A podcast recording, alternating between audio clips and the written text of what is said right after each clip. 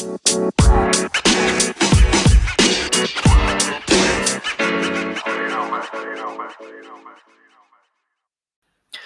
a todos y bienvenidos a mi podcast. Soy José Antonio Albert Díaz y en este fragmento de audio, donde vais a estar constantemente escuchando mi voz, ¿eh? pobre, pobre de vosotros, eh, os voy a explicar a modo de resumen qué es el análisis DAFO y para qué sirve realmente. ¿no? Bueno, para empezar, el análisis DAFO es una herramienta sencilla, pero al mismo tiempo muy eficaz y muy importante en el mundo empresarial. Em, este tipo de herramientas la utilizan cualquier, cualquier empresa, ya sean pymes, multinacionales, es decir, es totalmente independiente de la magnitud de la empresa. ¿Y para qué sirve? Pues bueno, sirve principalmente para eh, informarnos, ¿eh? como, como para informarnos em, de los errores, los principales errores, fallos que estamos cometiendo y de los cambios que debemos de, realizar para poder mejorar como, organización. Y por otro lado, simplemente tenemos nuestras fortalezas o eh, nuestras oportunidades que debemos de aprovechar, eh, pero sobre todo aquellas fortalezas en las que debemos de mantenernos eh, para, bueno, para poder seguir siendo una empresa fuerte en el mercado y en nuestro sector.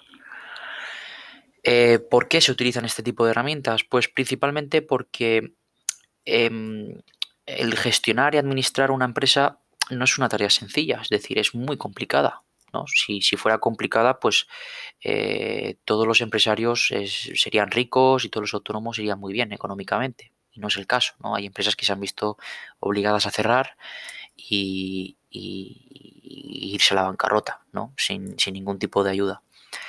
Em, sin embargo, a lo que a mí me impacta realmente es que haya gente graciosillos, llamémosle como, como, como queramos, ¿no? Graciosillos, envidiosos o simplemente ignorantes, que me han venido y me han dicho, oye, no, es que eh, para mí eh, el empresario es una persona que solamente se dedica a ganar dinero y no hacer nada. Y como ya he dicho antes, ignorantes, porque eso es simplemente mentira. Porque un empresario es una, es una persona que se dedica a, hacerse cargo de su empresa, a hacerse cargo de los costes económicos que lleve, que lleve la empresa y sobre todo a administrar y a gestionar eh, los distintos departamentos para crear un ambiente pues bueno, favorable dentro de la empresa. ¿no? Y, bueno, esto quiere decir que es el pilar fundamental. Y sin empresario, pues una empresa no iría, no iría a ningún lado. Entonces, yendo un poco al grano, em, ¿qué es lo que hace la dirección en, estos momentos para poder saber cómo evolucionar y gestionar la empresa? Pues se realiza un análisis, que en este caso es el análisis DAFO, que se parte en dos, ¿vale? Se parte en un análisis interno y se parte en un análisis externo. En el análisis interno tenemos eh, nuestras principales debilidades, ¿no? ¿Cuáles son aquellos factores internos que reducen nuestra capacidad de desarrollo eh, de la empresa? Eh, tenemos, que, tenemos que coger ejemplos como eh, si, tenemos, si contamos con unos recursos financieros limitados, si nos encontramos ante unos medios informáticos insuficientes, si tenemos unas necesidades de actualización de conocimientos por parte del equipo, si contamos con unos servicios limitados, es decir, si contamos con todas estas cosas, pues el análisis DAFO nos da una idea ¿no? de lo que debemos de cambiar. Por otro lado, tenemos las fortalezas. ¿Cuáles son aquellos factores que impulsan el crecimiento eh, interno de nuestra empresa? Un ejemplo sería la contraparte de lo que hemos dicho antes, ¿no? Unos recursos financieros adecuados, una fuerte capacidad directiva, un equipo cualificado, motivado y comprometido y por tanto una amplia oferta de servicios personalizados. Eh, por otro lado tenemos el análisis externo. En el análisis externo tenemos en el mismo apartado que las debilidades, tenemos las amenazas. ¿Cuáles son aquellos factores externos que pueden impedir o dificultar el desarrollo de nuestra empresa? Ejemplos serían unos cambios legislativos continuos, si nos estamos adentrando o si nos encontramos simplemente en un mercado saturado y si contamos con una debilidad ante grandes grupos empresariales del sector. Eh, en el lado positivo, en, este análisis externo contamos con nuestras oportunidades, ¿no? ¿Cuáles son aquellos factores externos que pueden suponer una ventaja competitiva para nuestra empresa?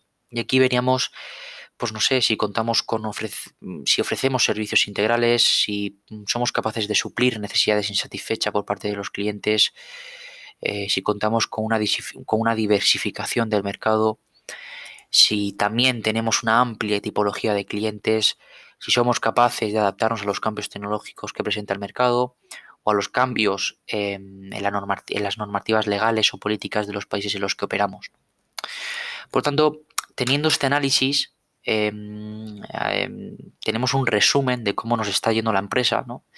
Y con este resumen podremos ser capaces de em, avanzar hacia una estrategia, ¿no? Porque cualquier proyecto, cualquier organización tiene que tener una estrategia para saber qué pasos tomar, cuáles no tomar y sobre todo saber cuál va a ser un poco el rumbo que va a tomar la empresa. Y nada, con todo esto me despido. Ha sido un placer y nada, hasta la próxima. Oh, thank you.